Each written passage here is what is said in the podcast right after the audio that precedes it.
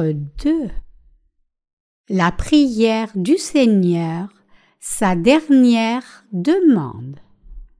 Jean 17, 1, 8 Jésus dit ces choses et leva ses yeux au ciel et dit Père, l'heure est venue, glorifie ton Fils, afin que ton Fils te glorifie, comme tu lui as donné autorité sur toute chair, afin que, quant à tout ce que tu lui as donné, il leur donne la vie éternelle. Et c'est ici la vie éternelle, qu'ils te connaissent seul vrai Dieu et celui que tu as envoyé, Jésus-Christ. Moi, je t'ai glorifié sur la terre, j'ai achevé l'œuvre que tu m'as donnée à faire. Et maintenant, glorifie-moi, toi, Père, auprès de toi-même de la gloire que j'avais auprès de toi avant que le monde fût. J'ai manifesté ton nom aux hommes que tu m'as donnés du monde. Ils étaient à toi et tu me les as donnés, et ils ont gardé ta parole. Maintenant, ils ont connu que tout ce que tu m'as donné vient de toi, car je leur ai donné les paroles que tu m'as données, et ils les ont reçues. Et ils ont vraiment connu que je suis sorti d'auprès de toi, et ils ont cru que toi tu m'as envoyé. Les dernières paroles de Jésus à ses disciples. Sincère salutation à vous les saints de Dieu. Comme vous le savez, Pâques n'est pas très loin, donc la semaine dernière j'ai prêché sur la passion de Jésus. Alors que je continue aujourd'hui, je voudrais continuer de prêcher sur Jean chapitre 17. Jésus dit au chapitre précédent Voici l'heure vient, et elle est venue que vous serez dispersés chacun chez soi, et que vous me laisserez seul. Et je ne suis pas seul, car le Père est avec moi. Je vous dis ces choses afin qu'en moi vous ayez la paix. Vous avez de la tribulation dans le monde, mais ayez bon courage, moi j'ai vaincu le monde. Jean 16, 32, 33. C'est ce que Jésus a dit à ses disciples avant sa mort imminente à la croix. Nous devons réaliser là que Jésus savait qu'il allait être saisi et tué au jour de la Pâque, la plus grande fête en Israël, et qu'il mentionnait ces choses à ses disciples à l'avance pour mettre en eux la paix et la foi. Mes chers croyants, quand vous faites face à une tragédie soudaine, il est naturel que vous soyez très stressé. Jésus avait conduit ses disciples et avait fait diverses œuvres avec eux. Et donc vous pouvez imaginer combien les disciples étaient choqués quand ils l'ont vu être violemment saisi par les Juifs puis être crucifié à mort par les soldats romains. Vous pouvez aussi imaginer combien ils ont pu se sentir démunis, combien ils auraient pu perdre leur foi et comment ils auraient pu tomber dans un grand fossé de désespoir. Mais Jésus savait déjà ces choses, et c'est pour cela qu'il a prévenu ses disciples en leur disant Voici, l'heure vient, et elle est venue, que vous serez dispersés chacun chez soi, et que vous me laisserez seul. Et je ne suis pas seul, car le Père est avec moi. Je vous ai dit ces choses afin qu'en moi vous ayez la paix. Vous avez de la tribulation dans le monde, mais ayez bon courage, moi j'ai vaincu le monde. Jean 16, 32, 33. Avec sa mort imminente à la croix, Jésus a donné aux disciples assez d'avertissements sur les choses à venir, et quand cela s'est produit, il a effectivement été crucifié. Après avoir été crucifié et être mort, il est ressuscité des morts, puis a rendu témoignage pendant quarante jours avant qu'il ne monte au ciel. Mais même si les disciples ont suivi Jésus pour pas moins de trois ans, quand ces événements prophétisés par Jésus sont devenus réalité, ils ont perdu la tête et ont été pris de panique. Cela s'est passé en dépit du fait que Jésus les avait déjà enseignés à l'avance sur ce qui allait leur arriver et leur avait donné assez de direction. Néanmoins, notre Seigneur nous a dit clairement Dans ce monde, vous aurez des tribulations, mais réjouissez-vous, j'ai vaincu le monde. Par ces paroles, le Seigneur nous exhorte que tout comme il a vaincu le monde, nous devions aussi vaincre nos tribulations en nous confiant en lui. Nous ne devrions pas abandonner et capituler face à ce monde. Nous, les saints, qui nous confions au Seigneur, pouvons assurément le vaincre. C'est parce que nous avons foi au Seigneur que nous pouvons vaincre toute difficulté et obtenir nos victoires à la fin. Aujourd'hui, prenant cette foi dans le Seigneur en exemple, je voudrais vous prêcher sur ce passage de Jean chapitre 17. Après avoir prêché sur le mont des Oliviers, le Seigneur a été arrêté par des soldats romains conduits par Judas Iscariote et les Juifs, et a été par conséquent mis en procès. Même si notre Seigneur était sans péché, il a néanmoins porté tous les péchés de l'humanité en étant baptisé par Jean-Baptiste au Jourdain et devait recevoir la punition de la crucifixion pour payer le salaire de ses péchés. Après être mort à la croix, il est ressuscité des morts après trois jours, tout comme c'était prophétisé, et il est ainsi devenu notre vrai Sauveur. Ce que Jésus a dit en Jean chapitre 16 et 17, tout juste avant sa crucifixion, peut être caractérisé comme ces dernières paroles.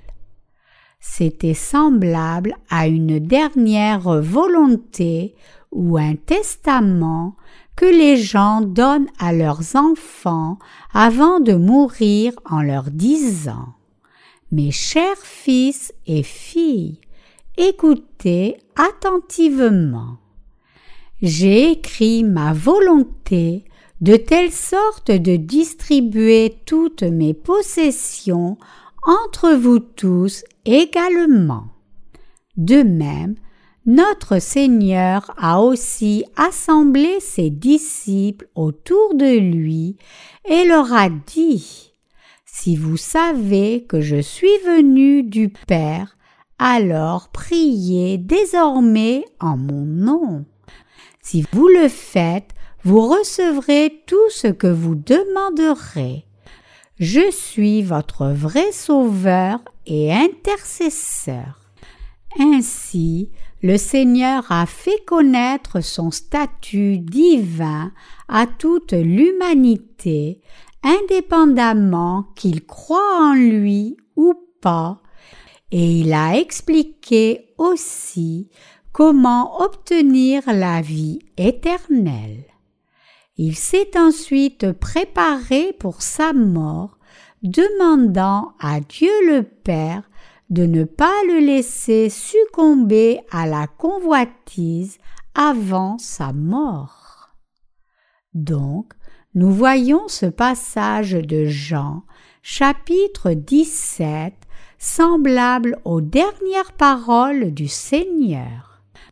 Il a tout expliqué aux disciples et à tous les autres aussi. Mais nous devons savoir que son cœur n'était absolument pas léger quand il a donné ces dernières paroles ici. Regardons maintenant en Jean 17, 1, 3. Jésus dit ces choses et ses yeux au ciel et dit Père, l'heure est venue. Glorifie ton Fils, afin que ton Fils te glorifie, comme tu lui as donné autorité sur toute chair, afin que, quant à tout ce que tu lui as donné, il leur donne la vie éternelle. Et c'est ici la vie éternelle, qu'ils te connaissent seul vrai Dieu et celui que tu as envoyé, Jésus-Christ. Jésus prie en Jean 17, 1. Père, l'heure est venue.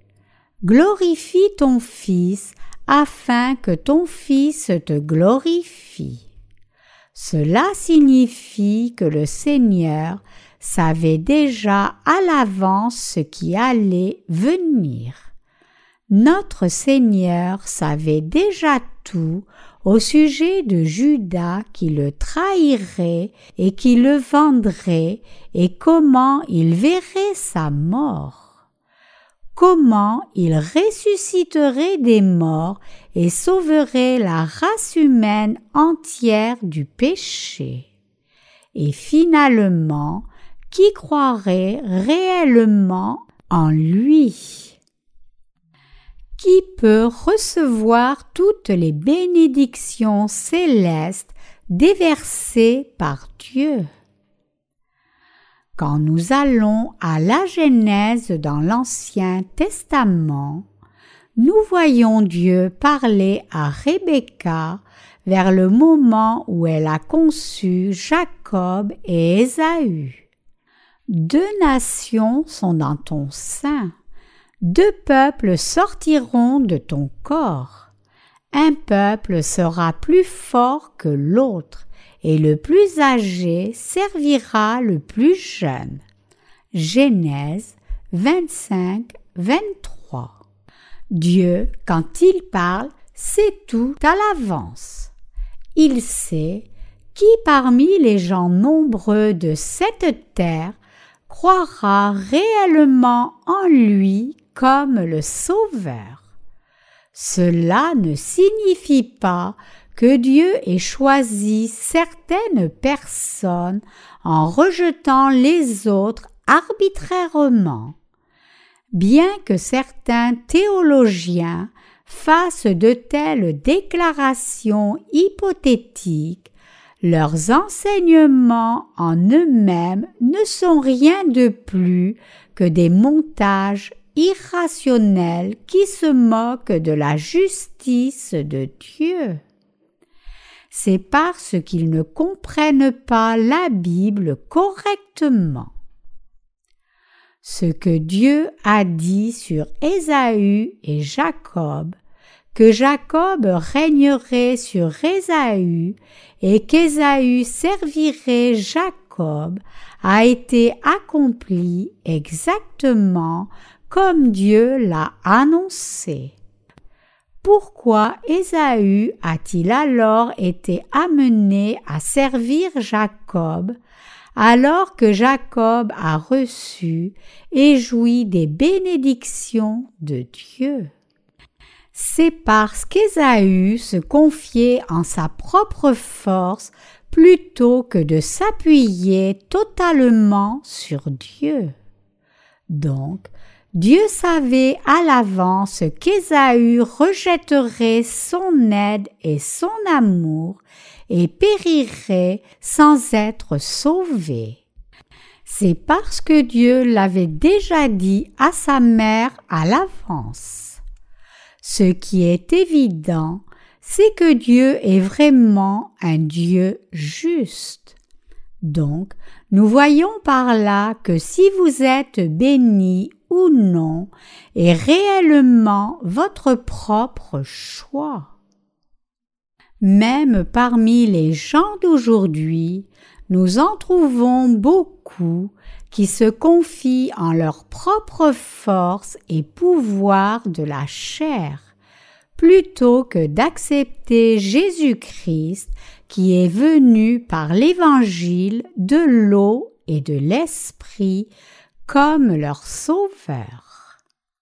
Habituellement, ce sont ceux qui ont une forte volonté et sont bornés qui font cela.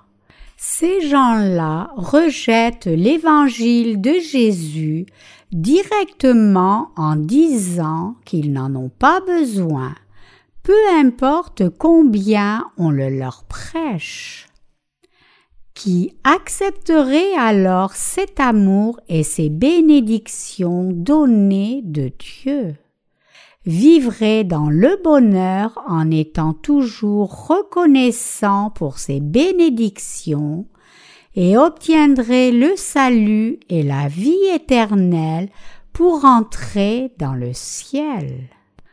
Ce ne sont autres que ceux qui sont comme Jacob. Mais nous savons que Jacob était un homme faible. Néanmoins, il était un homme droit dans la pensée et le cœur. En son temps, la chasse et l'agriculture étaient les deux principales activités, mais Jacob était un homme si faible qu'il n'était pas bon à la chasse ni à l'agriculture. Donc, à cause de cela, il a cru en Dieu en qui ses parents croyaient aussi, et s'est confié en Dieu en cherchant son aide.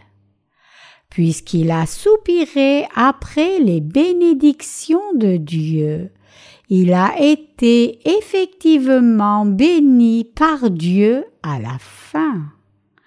C'est à cause de sa foi dans les bénédictions de Dieu qui les a effectivement obtenus. Tout comme Dieu a parlé à l'avance de ces deux vies différentes de Jacob et Ésaü, notre Seigneur a dit aux disciples à l'avance que l'heure était maintenant venue, car il savait tout de la façon dont il allait mourir dans les quelques jours le ministère de Jésus qui a été accompli pour notre salut. Depuis qu'il était né sur la terre jusqu'au moment où il a eu trente ans, Jésus a grandi avec ses pères et mères dans la chair. Et quand il a eu trente ans, il a pris tous les péchés de l'humanité une fois pour toutes, en étant baptisé par Jean-Baptiste. Et en obéissance à la volonté de Dieu le Père, il nous a sauvés, nous les croyants, en l'évangile de l'eau et de l'esprit, une fois pour toutes. C'est parce qu'il avait pris les péchés de l'humanité par son baptême au Jourdain qu'il a pu porter la punition de la crucifixion. Donc, nous voyons qu'il devait porter cette punition pour une raison précise. À travers ces trois ans de ministère public, allant de son baptême à sa crucifixion, notre Seigneur a continué d'accomplir la volonté de Dieu le Père. La toute première chose que Jésus a faite au début de son ministère de salut a été de prendre tous les péchés de l'humanité sur lui en étant baptisé par Jean-Baptiste. Il a ensuite appelé douze disciples et les a enseignés personnellement. Il les a bien formés. Il les a enseignés au sujet de lui-même, étant Dieu le Père et à propos du vrai salut. Jésus leur a enseigné entièrement qu'il n'était pas juste un fondateur de religion, mais qu'il était Dieu lui-même, le Créateur et le Sauveur en même temps. Et avant la fin de son ministère, il a aussi enseigné à ses disciples qu'il devait être crucifié à mort comme mentionné dans ce passage des Écritures. L'heure est venue. C'est exactement ce qu'il voulait dire, que le moment de sa crucifixion était maintenant proche.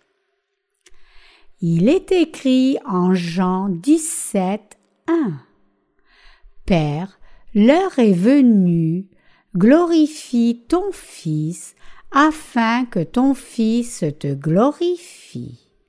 Ce passage signifie que puisque le Seigneur avait été baptisé par Jean-Baptiste comme le Sauveur de l'humanité, L'heure était maintenant venue pour lui de mourir à la croix et de porter ainsi la condamnation du péché de toute l'humanité. Mais nous avons aussi besoin de savoir que puisque Jésus était seulement venu sur la terre, incarné dans la chair pour un peu de temps, il était aussi très concerné par la mort physique. Craintif de pouvoir hurler ou succomber à la convoitise, incapable de porter la souffrance de cette terrible crucifixion, il a prié Dieu le Père. Père, l'heure est venue, glorifie ton Fils afin que ton Fils te glorifie. Cela signifie, Père, permets-moi d'accomplir toute l'œuvre que tu m'as confiée pour sauver l'humanité entièrement, c'est-à-dire que je prenne tous les péchés de la race humaine par mon baptême que j'ai reçu de Jean-Baptiste, puis mourir à la croix et par là porter la condamnation du péché à la croix, puis ressusciter d'entre les morts trois jours après. Permets-moi de te glorifier ainsi. Si nous sommes amenés pour notre exécution en étant crucifiés à mort, ou quand le temps de la grande tribulation viendra, avant le retour du Seigneur au dernier jour, vous et moi serons aussi capables de prier ainsi. Père, l'heure est venue pour que je vive mon martyr. Aide-moi à ne pas succomber à la convoitise, mais à défendre ma foi au Seigneur. Donne-moi la foi de te proclamer avec bravoure à tout le monde. Si tel était le désir du cœur du Seigneur, nos cœurs doivent aussi désirer glorifier Dieu. La parole de foi que le Seigneur a dite ici est dans une dimension complètement différente de la foi de ceux qui croient au christianisme aujourd'hui comme une religion. Les chrétiens qui croient en Jésus seulement comme une question de religion demandent seulement les bénédictions charnelles et la paix du monde quand ils prient. Leur croyance en Jésus se limite seulement à eux et leur propre famille pour la prospérité dans ce monde. Mais ce n'est pas pour cela que notre Seigneur est venu sur la terre. Il est venu sur la terre comme le Sauveur pour délivrer l'humanité de tous ses péchés. Jésus a prié Dieu le Père pour expier tous nos péchés, nous sauver parfaitement, faire de nous des gens parfaits et par là accomplir toute l'œuvre de notre salut, c'est-à-dire qu'il a prié non pour lui-même, mais pour le salut et la paix de la race humaine entière. Dans le dernier chapitre de Marc, Jésus dit à ses disciples que certains signes suivront ceux qui croient en lui. L'une de ses bénédictions est qu'il ne mourrait pas quand il serait frappé par un serpent venimeux ou boirait du poison. Marc 16, 18. Cela implique que ceux qui sont vraiment nés de nouveau sont immunisés contre les enseignements empoisonnés de Satan parce qu'ils possèdent la vérité qui fait bouclier et les protège du diable. Mais, en dépit de cela, nous voyons pendant la période de l'Église primitive certains chrétiens déroutés qui utilisaient des serpents pour voir si quelqu'un croyait réellement en Jésus ou pas. Il permettait à un serpent de mordre quelqu'un, et si la personne ne mourait pas, alors il considérait que c'était un vrai croyant en Jésus. Comme conséquence de ces enseignements décadents, beaucoup de gens ont absorbé du poison et se sont vantés avec arrogance Puisque je crois en Jésus et ma foi est grande, je ne mourrai pas. Mais ils sont finalement morts. Beaucoup de chrétiens du début ont péri par ce mensonge. Mais nous savons que ce n'est pas la vraie foi. Matthieu chapitre 4 rapporte la tentation de notre Seigneur pendant qu'il jeûnait au désert pendant quarante jours après avoir reçu son baptême. Satan lui dit Jette-toi du haut du temple. Certainement des anges vont te soutenir et te protéger, car n'est-ce pas ce qui est écrit dans les Écritures? À cela, Jésus le reprend en disant Il est encore écrit Tu ne tenteras point l'Éternel ton Dieu. Dieu accomplit tout dans sa parole. Bien sûr, Dieu nous protège, mais la parole nous enseigne aussi que nous ne devons pas le tenter. Seuls ceux dont la foi est faible essaient de tenter Dieu en pensant Le Seigneur me protégera peu importe ce que je fais. Donc, si vous dites Bon, puisque je crois au Seigneur, je peux faire tout ce que je veux. Cela ne signifie rien de plus qu'un acte répréhensible de tentation de Dieu. Permettez-moi d'illustrer ceci avec un conducteur.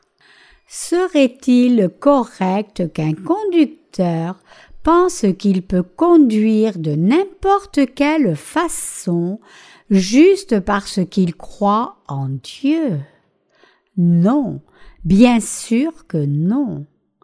La bonne chose à faire est d'obéir aux règles de circulation et de conduire prudemment c'est-à-dire de tout faire pour s'assurer de sa sécurité et celle des autres sur la route, puis prier le Seigneur de le protéger.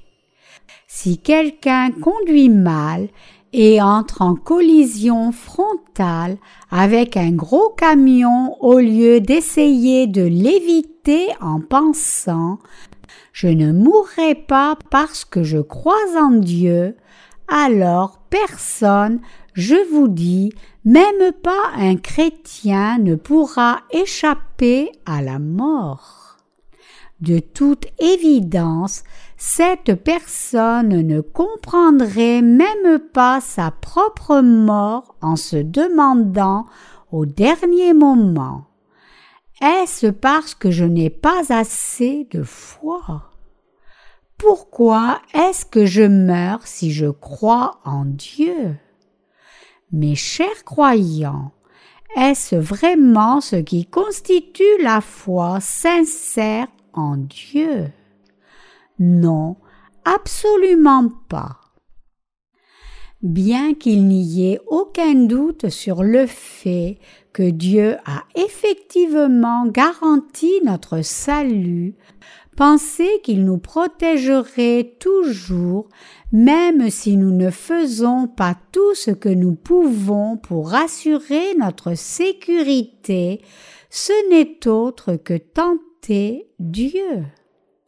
Les accidents arriveront, même si quelqu'un fait assez attention en prenant toutes les précautions nécessaires.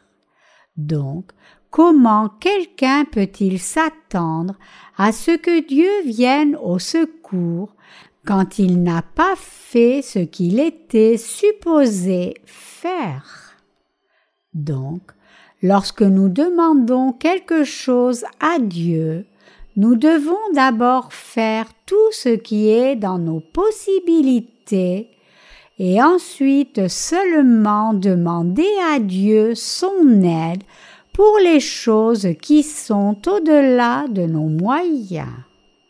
Si quelqu'un marche aveuglément vers sa propre mort, alors qu'il le sait bien, alors ce n'est pas Dieu qui l'a enlevé, mais c'est un désastre humain. Bien que Dieu accepte ces âmes qui périssent par erreur humaine, il ne prendra jamais plaisir à ces accidents stupides. Notre Seigneur a prié Dieu le Père après avoir diligemment accompli et terminé tout le travail qu'il lui avait commandé. Il a prié le Père avant sa crucifixion imminente pour qu'il ne soit pas pris dans les faiblesses de la chair. Et quand il a été finalement crucifié, il a effectivement supporté une souffrance énorme comme attendu. Attaché à la croix, Jésus a dit qu'il avait soif. Il avait soif parce qu'il était déshydraté à cause de tout le sang qui s'écoulait de son corps.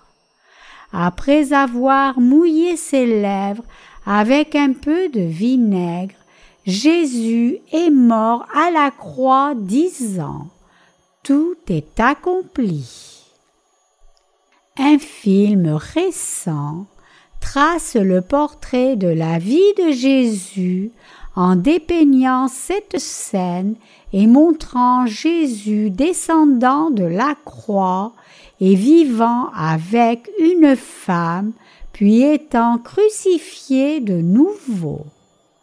Mais ce n'est rien de plus que l'imagination du producteur du film. Alors que les artistes ne doivent pas être censurés pour l'expression de leur interprétation, ce qui est faux est faux.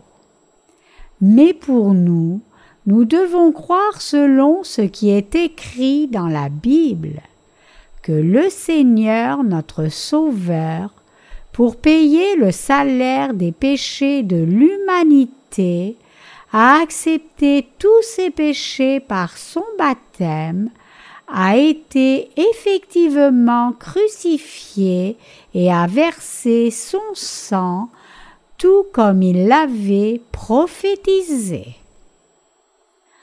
Avant d'être crucifié à mort, notre Seigneur a prié Dieu le Père de l'aider à accomplir l'œuvre du Père entièrement. Il a aussi prié que tout comme Dieu le Père avait glorifié le Fils, le Fils remplisse aussi la tâche qui lui avait été confiée. Il dit en Jean 17, 2 Comme tu lui as donné autorité sur toute chair, afin que, quant à tout ce que tu lui as donné, il leur donne la vie éternelle. Ce passage signifie qu'une fois que Jésus a été crucifié à mort et ressuscité, accomplissant ainsi le salut de l'humanité à la perfection, il aurait l'autorité de régner sur tout l'univers entier et tous ceux qui l'habitent. Quand nous regardons dans le livre de l'Apocalypse, nous voyons Jésus-Christ assis sur un trône blanc comme le juge. Le chapitre 5 de l'Apocalypse nous dit qu'il y aura un rouleau scellé de sept sceaux. Qui pourra ouvrir le sceau et juger l'humanité selon ce qui est écrit là, sauvant certains et condamnant les autres? Ce n'est autre que Jésus-Christ, l'agneau de Dieu qui a été crucifié à mort c'est Christ qui a le droit d'accepter le rouleau de la main du Père, d'en briser le sceau, d'ouvrir le rouleau et de juger tout le monde en conséquence.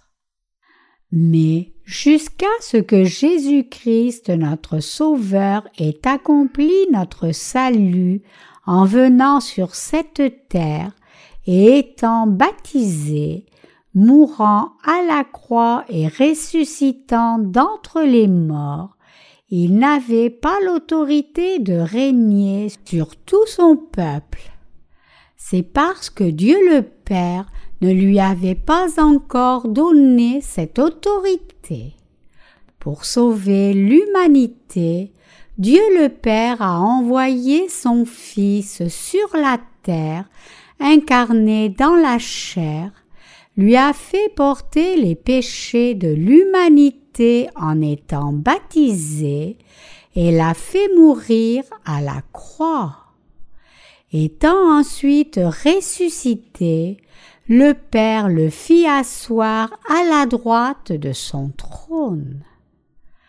Après avoir ainsi accompli notre salut, Dieu le Père a donné à son Fils l'autorité de régner sur toute chair. C'est pour cela que Jésus a dit, Père, l'heure est venue, glorifie ton Fils, afin que ton Fils te glorifie, comme tu lui as donné autorité sur toute chair, afin que, quant à tout ce que tu lui as donné, il leur donne la vie éternelle. Jean 17, 1, 2. Jésus-Christ a maintenant obtenu l'autorité de régner sur tout le monde et il est vraiment le Fils de Dieu et notre Sauveur. En acceptant tous nos péchés au Jourdain par son baptême, il a enlevé tous les péchés que nous commettons durant toute notre vie entière une fois pour toutes. Il a porté non seulement nos péchés, mais aussi tous les péchés de vos ancêtres et vos descendants, et étant mort à la croix et ressuscité des morts, nous a sauvés parfaitement. Si vous croyez que Jésus-Christ est votre Sauveur, alors vous serez sauvés du péché et recevrez aussi la vie éternelle. Qui nous garantit la vie éternelle? C'est Jésus-Christ qui la garantit. Dieu le Père nous a garanti la vie éternelle, donc si quelqu'un croit en Jésus-Christ, il sera sauvé du péché, recevra la vie éternelle et deviendra le propre enfant de Dieu. En d'autres termes, Jésus donne le droit d'obtenir la vie éternelle à tout croyant authentique. Dieu nous a donné le passage des Écritures d'aujourd'hui pour que nous réalisions toutes ces choses. Avez-vous réfléchi à la vie éternelle donnée par Dieu? La vie éternelle donnée par Dieu désigne la vie immortelle. Cela apporte tellement d'encouragement à ceux qui croient en la parole de Dieu. Mes chers croyants, quelle plus grande bénédiction y a-t-il que de croire en Jésus-Christ, recevoir la rémission des péchés et obtenir la vie éternelle? Si nous croyons que nous ne mourrons jamais, mais vivrons pour toujours une fois que notre Seigneur reviendra, il ne peut pas y avoir de plus grande bénédiction ou paix dans ce monde. Le Seigneur a dit qu'il a vaincu ce monde pour nous donner la paix. Je vous exhorte donc à vous rappeler que c'est en croyant en l'évangile de l'eau et de l'esprit que le Seigneur a accompli pour nous en vainquant le monde que la vie éternelle est garantie. Quand quelqu'un meurt, il est complètement détaché du monde. Peu importe combien il a pu être riche ou opulent sur cette terre, rien ne lui appartient plus quand il est mort. C'est pour cela que le Seigneur nous a dit de ne pas travailler pour la nourriture qui périt, mais de sauver les âmes. Il nous a dit de travailler pour conduire les âmes à recevoir la rémission des péchés et pour leur permettre de devenir le peuple de Dieu et recevoir la vie éternelle. Nous sommes trop occupés par nos propres affaires charnelles maintenant même. Et donc, nous pouvons ne pas comprendre ce que signifie l'œuvre du salut des âmes. Qu'a dit notre Seigneur à ce sujet?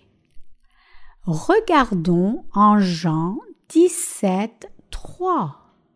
Et c'est ici la vie éternelle, qu'ils te connaissent seul vrai Dieu et celui que tu as envoyé Jésus-Christ. La Bible dit ici que le moyen d'obtenir la vie éternelle pour nous est de connaître le seul vrai Dieu et Jésus-Christ que Dieu le Père a envoyé. L'expression le seul vrai Dieu ici signifie qu'il n'y a pas d'autre être divin que notre Dieu. Même si les gens croient en différentes divinités chacun pour sa part, seul Dieu le Père est le vrai Dieu. C'est pour cela que les apôtres ont dit que le moyen de recevoir la vie éternelle et de réaliser qui est le vrai Dieu et de connaître Jésus-Christ, le Fils unique de Dieu. Jésus-Christ est venu sur cette terre avec trois fonctions qui sont le roi, le souverain sacrificateur et le prophète et il savait tout de nous en tant que Dieu, ainsi qu'en tant que souverain sacrificateur du royaume des cieux et prophète. En d'autres termes, le Seigneur savait que nous, en tant qu'humanité, étions nés comme un tas de péchés destinés à l'enfer à cause de ces péchés. C'est pour cela que Jésus devait porter tous nos péchés sur son propre corps et être condamné à mort à la croix à notre place. Nous devons prendre cette vérité de la façon dont Jésus nous a sauvés au plus profond de notre cœur. Nous devons réaliser que Jésus-Christ est le souverain sacrificateur du royaume des cieux et le prophète qui sait tout de nous. Ainsi, la Bible dit que la vie éternelle consiste à connaître le seul vrai Dieu et Jésus-Christ qui l'a envoyé le moyen pour nous, en tant qu'humanité, d'obtenir la vie éternelle et de connaître Dieu et connaître Jésus-Christ qui a été envoyé par Dieu le Père et savoir et croire que lorsque Christ est venu sur cette terre, il a porté tous nos péchés en étant baptisé à notre place, et mort à la croix et ressuscité d'entre les morts.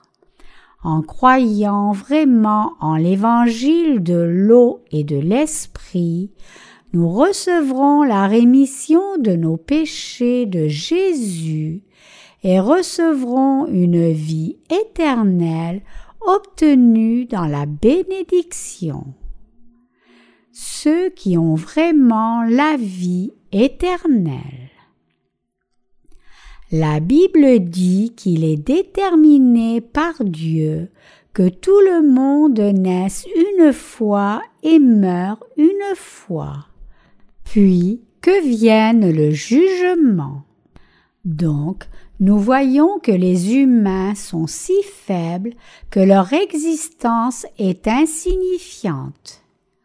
Même si vous êtes de tels êtres faibles, si vous connaissez et croyez en Dieu et Jésus-Christ, en vivant encore sur cette terre, et recevez ainsi la rémission de vos péchés, vous obtiendrez alors cette vie éternelle bénie. Toutes les richesses, gloire et bonheur des cieux seront alors à vous. Ce n'est pas une histoire fictive d'un conte ou d'un film, mais c'est un fait complètement biblique tout comme l'Ancien Testament nous dit que tout le monde est fait à la ressemblance et à l'image de Dieu. Cela implique qu'il est possible aux humains de vivre avec Dieu. Bien que l'homme soit une création, il est clairement différent des animaux et de tout le reste du monde. Chaque humain peut vivre pour toujours en jouissant de la gloire et la splendeur avec Dieu, et tout le monde est un être honorable qui peut régner sur toutes les créatures créées par Dieu. Donc, nous devons réfléchir si nous avons nous-mêmes réellement la vie éternelle ou pas et sinon nous devons chercher à obtenir cette vie éternelle en comprenant d'abord puis en croyant en l'évangile de l'eau et de l'esprit. Qu'en est-il de vous alors? Avez-vous reçu la vie éternelle par l'évangile de l'eau et de l'esprit? Si votre réponse est oui, alors la prochaine chose à laquelle vous devez réfléchir est de savoir comment vous devriez vivre désormais. Ayant obtenu la vie éternelle, nous devons prêcher l'évangile de l'eau et de l'esprit à tout le monde pour que les autres puissent aussi recevoir cette vie éternelle. Nous devons savoir que tout notre effort humain pour essayer de vivre vertueusement dans ce monde est de la chair.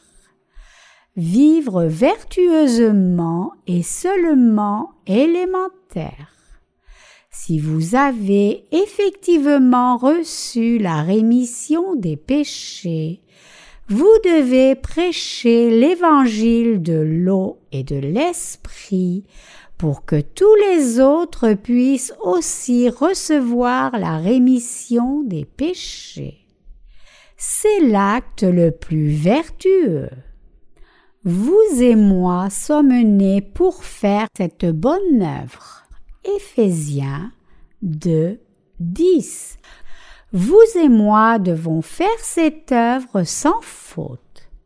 Enseigner aux autres ce que Jésus a fait pour nous et ce que signifie rendre témoignage de l'Évangile, de l'eau et de l'Esprit nous avons l'appel à consacrer toutes nos vies à cette œuvre de diffusion de l'eau et de l'esprit dans le monde entier. Quand nous regardons à l'extérieur, nous pouvons entendre les sons du printemps qui approche. Les forsythias, azalées et magnolias sont en fleurs, vantant leur beauté. Une chose qui fait de Chuncheou City un endroit si attirant et que chaque maison a des roses qui fleurissent, et vous voyez des fleurs partout, des magnolias et forsythias. Quand le printemps arrive dans la ville qui est entourée de tant d'arbres en fleurs, chaque allée et rue est pleine de bonnes odeurs. J'aime particulièrement les lilas. On dit qu'on peut sentir le parfum à des kilomètres. J'aime tellement les lilas qu'à chaque fois que je passe à côté dans le jardin de quelqu'un d'autre, je me rappelle comment dans le passé je ne pouvais résister et me faufiler pour en couper et en ramener chez moi mais chaque fleur est si belle et magnifique. Le printemps magnifique, plein de fleurs ouvertes, est arrivé. Je vous demande donc aussi d'ouvrir vos yeux et votre cœur et de vous submerger dans la de la nature donnée par Dieu. Mes chers croyants, tout comme nous donner un tel environnement naturel, le Seigneur nous a aussi donné la vie éternelle bénie. Donc, jusqu'au jour du retour du Seigneur, nous continuerons de vivre comme ceux qui ont déjà obtenu la vie éternelle. C'est dans la nature humaine d'être impatient. Et donc nous luttons parfois avec ce qui est juste devant nos yeux, mais si nous voulons accomplir de grandes choses, nous devons regarder loin dans l'avenir et agir avec des buts à long terme à l'esprit. Que se passerait-il si un coureur de marathon courait vite et fort comme un coureur de sprint? Il s'arrêterait au milieu de la course sans même achever la course.